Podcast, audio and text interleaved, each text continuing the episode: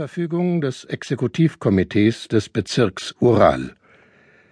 Im Hinblick auf die Nachricht, dass tschechische Banden die Hauptstadt des Bezirks Ural, Jekaterinburg, einzunehmen versuchen, und angesichts der Tatsache, dass der gekrönte Henker sich verbergen und dem Volkstribunal entziehen könnte, hat das Exekutivkomitee in Anerkennung des Volkswillens beschlossen, den ehemaligen Zaren Nikolaus Romanow hinzurichten. In einem solchen Augenblick verweilt der Gedanke bei den seltsamsten Fragen, und erstaunlicherweise denkt man überhaupt nicht an die letzten Dinge oder an die Versöhnung mit Gott. Mit was für einem Gott, was für eine Versöhnung. Es gibt keinen Gott. Gott ist in diesem Moment der Vorsitzende des Volkstribunals, Jakow Jurowski, das göttliche Urteil ist die offenbar unwiderrufliche, soeben von ihm verlesene Verfügung. Was kann ich tun? Nichts.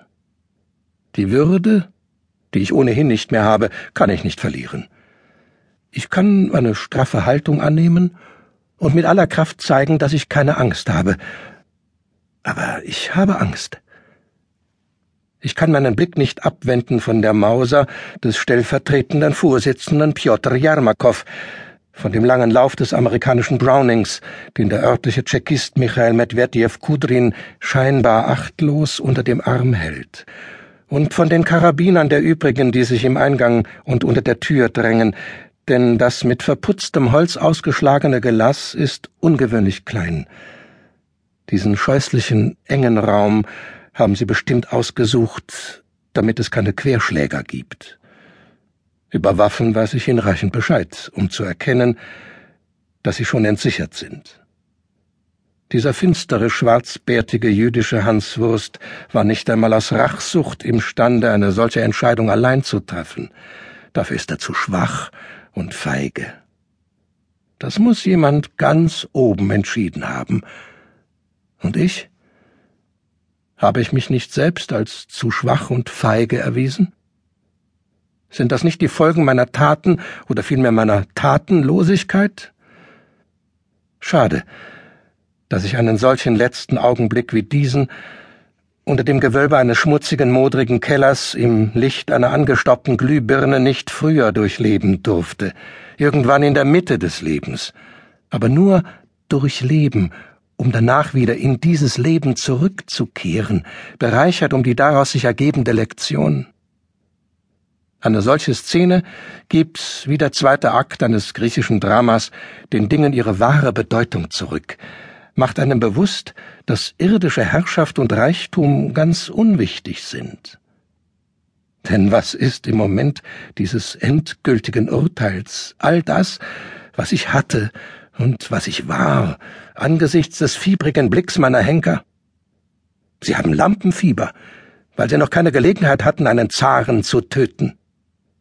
Gleich werdet ihr sehen, wie das ist, zu Königsmördern zu werden.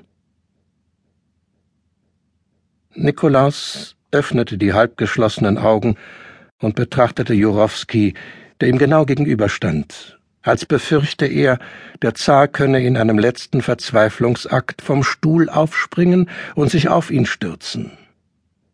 Nikolaus drehte seinen Kopf und erfasste aus dem Augenwinkel seine Familie.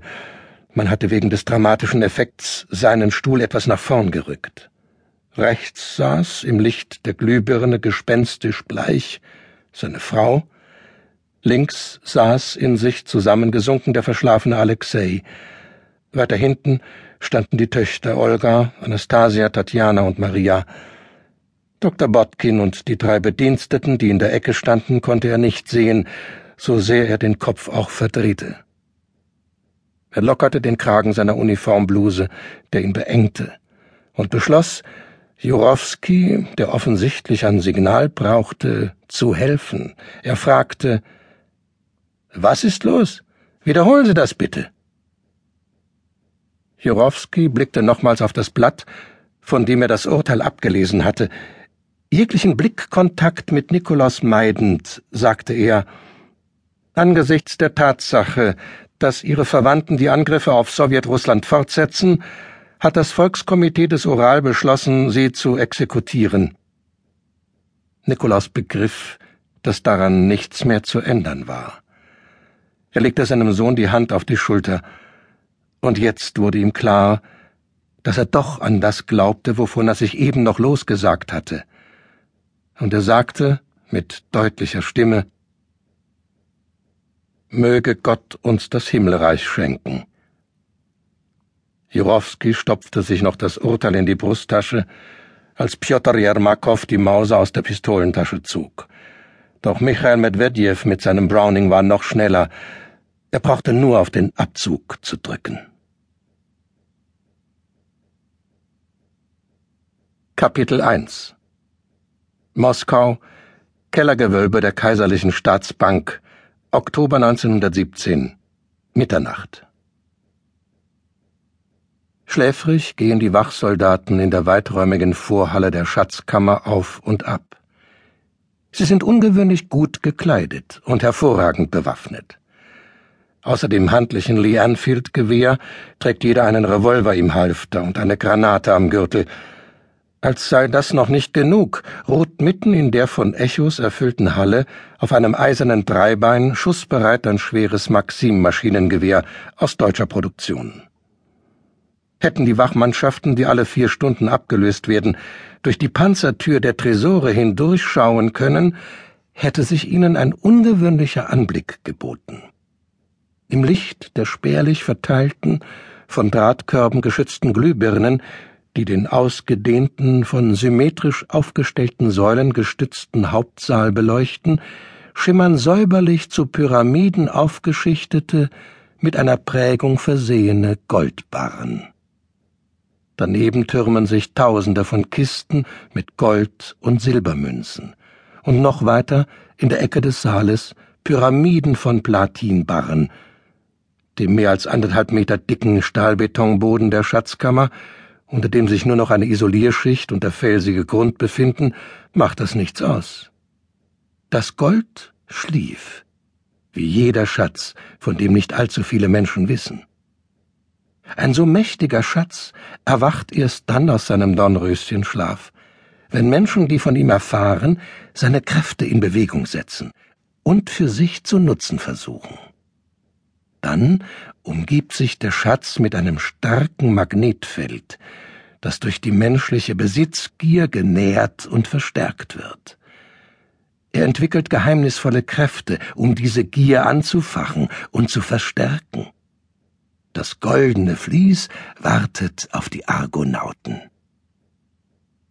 Kapitel 2 Iwan Viktorowitsch Kaschedub, 24, Offizier der Moskauer Tscheka, Moskau, Anfang März 1918, 7.30 Uhr. Dieser Märzmorgen hätte sehr angenehm sein können. Es war frostig, trocken und windstill. Die Luft hatte die wohltuende Frische des Moskauer Frühlings. Der Himmel war wolkenlos, und auf den Wangen und Händen spürte man schon die Wärme der Sonne.